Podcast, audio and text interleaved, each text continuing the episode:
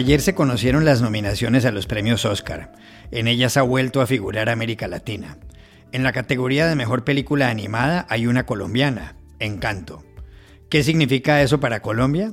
Hablamos en Medellín con el crítico de cine Samuel Castro.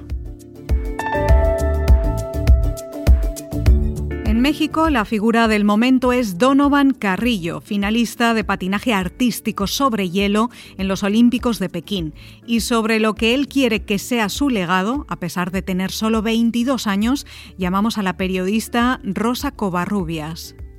En Padua hay una polémica sobre si se erige o no una estatua de Elena Cornaro Piscopia, posiblemente la primera mujer en recibir un título universitario en una universidad de Occidente. De esa polémica conversamos con Ana Buch, del diario La Vanguardia de Barcelona. Hola, bienvenidos a El Washington Post. Soy Juan Carlos Iragorri, desde Lisboa. Soy Dori Toribio, desde Washington, D.C. Soy Jorge Espinosa, desde Bogotá. Es miércoles 9 de febrero y esto es todo lo que usted debería saber hoy.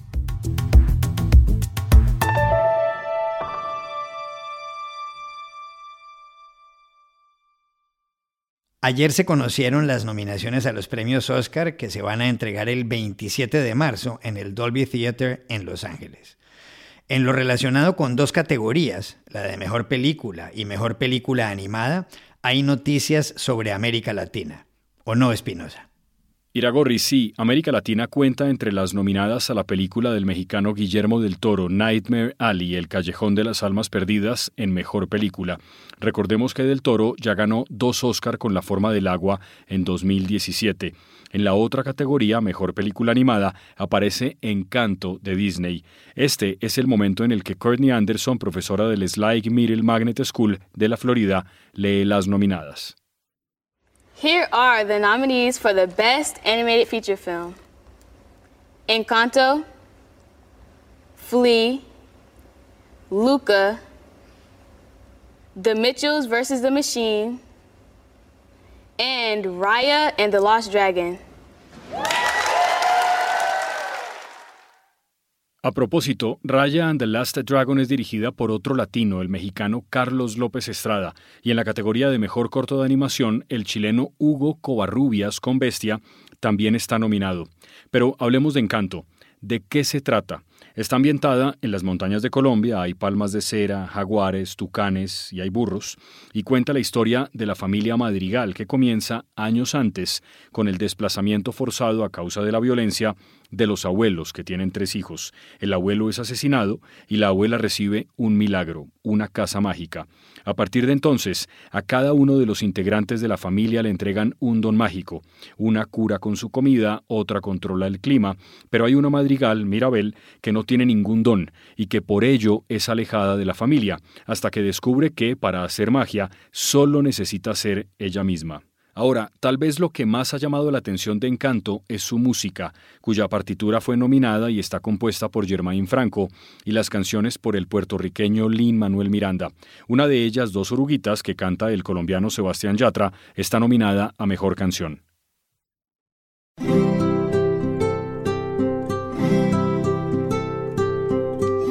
Dos oruguitas enamoradas pasan sus noches y madrugadas llenas de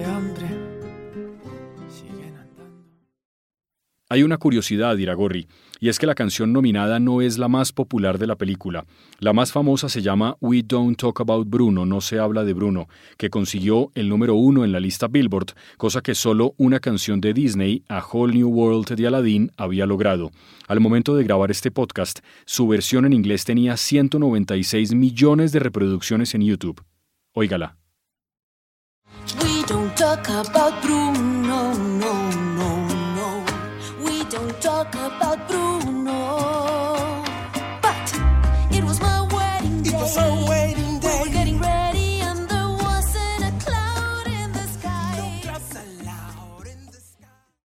Por cierto, sobre estas canciones de encanto y esas tres nominaciones a los Oscar habla hoy la prensa internacional que lleva semanas pendiente de la película.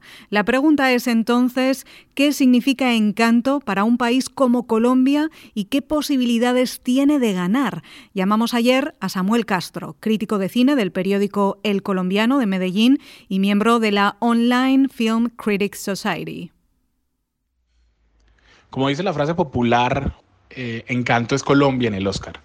Y es porque aunque la película está producida por Disney, pues por supuesto está inspirada en nuestra cultura, en nuestra flora, en nuestra fauna, en, particularidades incluso tan únicas y tristes como, como el hecho de que tengamos tantos desplazados. O sea, es una película eh, de Disney en la que al comienzo se dice que a una familia la desplazan de su, de su tierra y eso seguramente generará muchas preguntas en niños de todo el mundo que después dirán, pues yo quiero conocer ese lugar tan mágico y no sé qué, pero probablemente también se interesarán por esa historia, por esa por esas características particulares de nuestra sociedad y de, nuestra, digamos de nuestra historia reciente. Por eso es tan importante Encanto, porque es una ventana al mundo eh, que nos dio Disney y que, y que aunque a algunos les habrá gustado más que a otros, no se puede negar, digamos, la visibilidad que le da a nuestra cultura y a nuestro país. Ahora bien, ¿qué posibilidades tiene de ganar? Pues tiene, digamos que buenas posibilidades en una categoría de las tres nominaciones que tiene. Eh, la tiene más difícil en la categoría de animación porque Disney manda tres candidatas, eh, la misma Encanto, Raya y Luca de, de Pixar. Eh, y ahí está Flea, que es una película rara que está nominada como, como película animada, como documental, como película extranjera. Entonces es una candidata muy fuerte. Y en partitura original es muy difícil también eh, porque pelea contra gente como, como Hans Zimmer por Duna.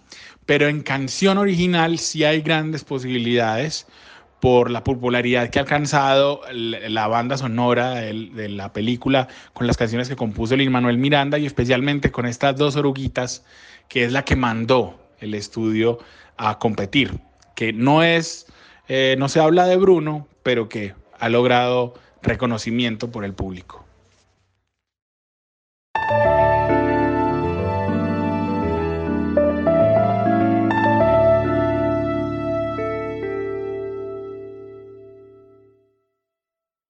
En México, la figura del momento es Donovan Carrillo, un joven de 22 años que ayer, en los Juegos Olímpicos de Pekín, pasó a las finales de patinaje artístico sobre hielo. Los jueces le pusieron una nota de 79,69, con lo cual quedó dentro de un grupo de 24 deportistas. Donovan ganó notoriedad hace siete años cuando pasó a las finales del Mundial Junior en el Japón, patinando mientras sonaba la canción Hasta que te conocí de Juan Gabriel, que le gusta a su madre. Ayer se presentó con otra que le ponía su padre y que es de Carlos Santana.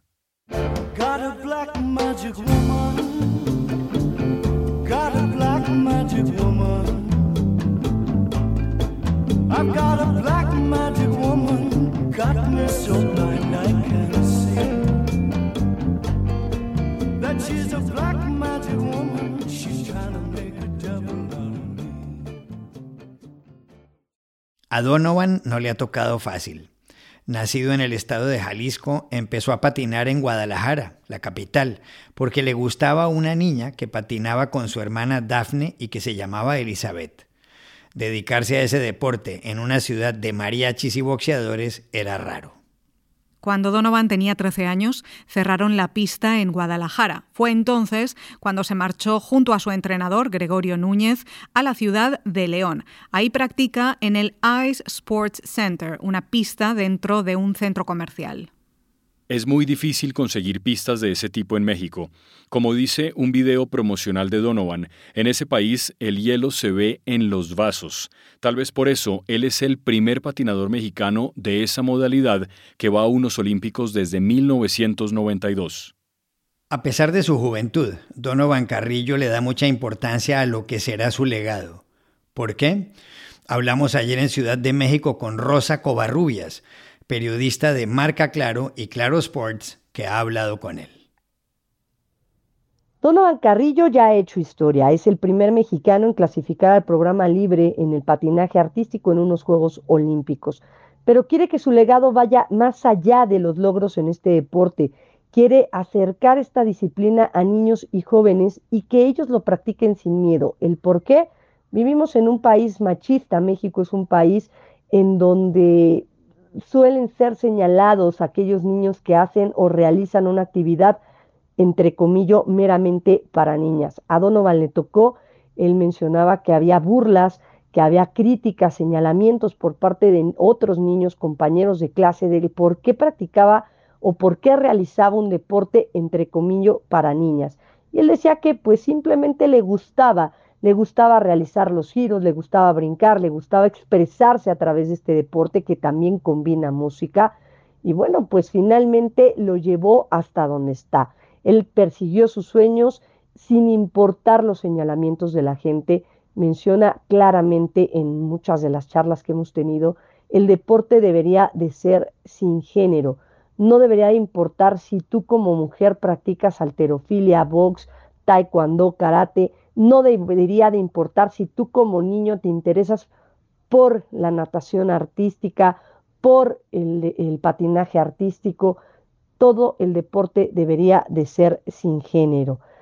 Hay que mencionarlo, a él le ha tocado ver niños que llegan a escondidas de sus padres a practicar el patinaje artístico y las mamás los llevan dos, tres, cuatro meses y los tienen que sacar porque el papá se da cuenta y obviamente se enoja y menciona, mi hijo no debe de practicar un deporte para niñas.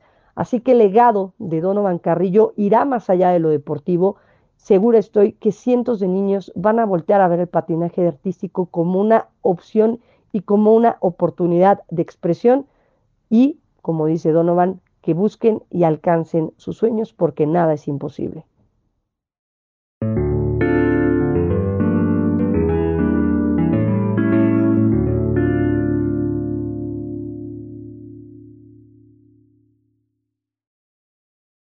En los últimos días ha habido una tremenda polémica en Padua, en el noreste de Italia, sobre si debe erigirse o no una estatua de una mujer que es posiblemente la primera en la historia que recibió un título universitario en Occidente.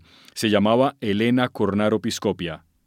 Elena es un personaje interesantísimo. Nació en 1646 en el Palazzo Loredan del Ambasciatore de Venecia y era hija ilegítima de Giambattista Cornaro Piscopia, un alto funcionario, y de una de sus amantes, la campesina Zanetta Boni. Pronto se descubrió como niña prodigio. A los siete años hablaba latín y griego y tocaba el arpa y el clavicordio.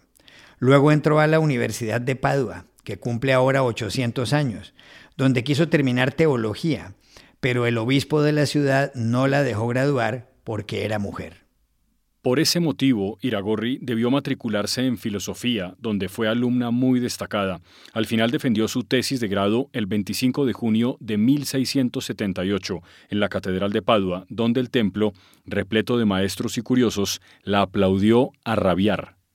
¿En qué ha consistido la polémica de las últimas semanas en Padua? En torno a si se levanta una estatua en su honor. Se lo preguntamos ayer en Roma a Ana Buch, corresponsal del diario La Vanguardia de Barcelona.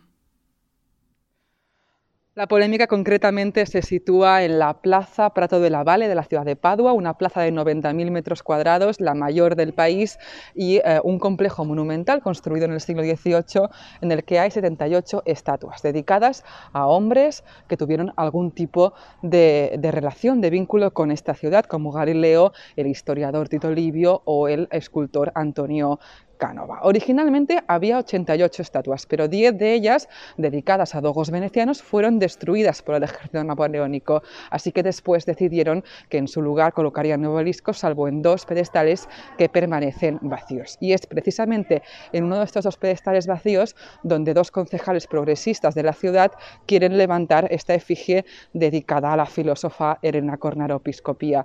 Eh, sin embargo, parece que no va a ser fácil. Ha habido un gran debate. Por un lado, algunos sectores, sobre todo feministas, defienden que las mujeres están infrarrepresentadas en los monumentos públicos de la ciudad, mientras que por el otro algunos historiadores eh, creen que ahora construir una estatua en este lugar sería quitar contexto histórico a la plaza y además creen que los pedestales deben permanecer vacíos para precisamente recordar la salvajada del ejército napoleónico.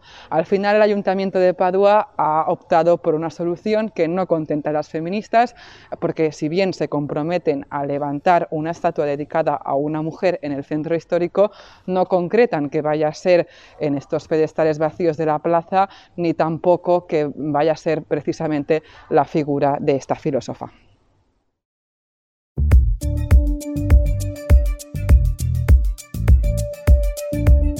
Y estas son otras cosas que usted también debería saber hoy.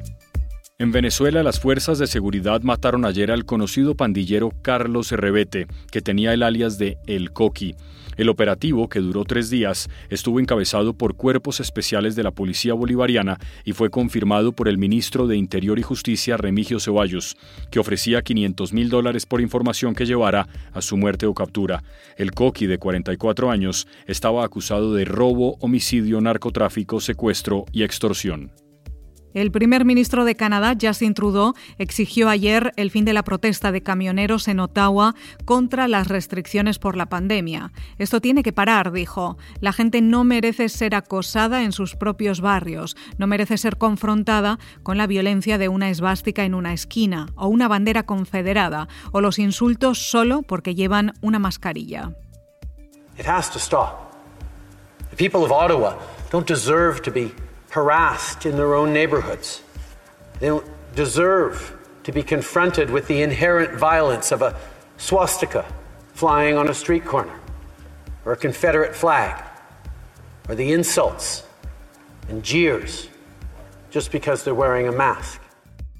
Las manifestaciones del llamado Convoy de la Libertad comenzaron el 29 de enero contra la normativa que les exige estar vacunados contra el coronavirus para cruzar la frontera con Estados Unidos. Después se extendieron a las grandes ciudades y paralizaron el centro de la capital canadiense. Trudeau y su familia fueron trasladados a una residencia secreta el pasado fin de semana. El Papa emérito Benedicto XVI pidió ayer perdón a las víctimas de abusos sexuales cuando era arzobispo de Múnich. En una carta difundida por el Vaticano, Joseph Ratzinger dijo sentir profunda vergüenza y dolor, pero negó haber encubierto a un sacerdote acusado de pederastia en 1980. Un informe de la Iglesia Católica Alemana encontró que entre 1945 y 2019 hubo 497 víctimas y 173 sacerdotes involucrados, y acusó a Ratzinger de no actuar en cuatro casos de abuso sexual infantil. Y aquí termina el episodio de hoy de El Washington Post, El Guapo. En la producción estuvo Cecilia Favela. Por favor, cuídense mucho. Y pueden suscribirse a nuestro podcast en nuestro sitio web, elwashingtonpost.com, seguirnos en nuestra cuenta de Twitter, arroba el post, y también nos encontrarán en Facebook, buscando el Post Podcast. Chao, hasta la próxima.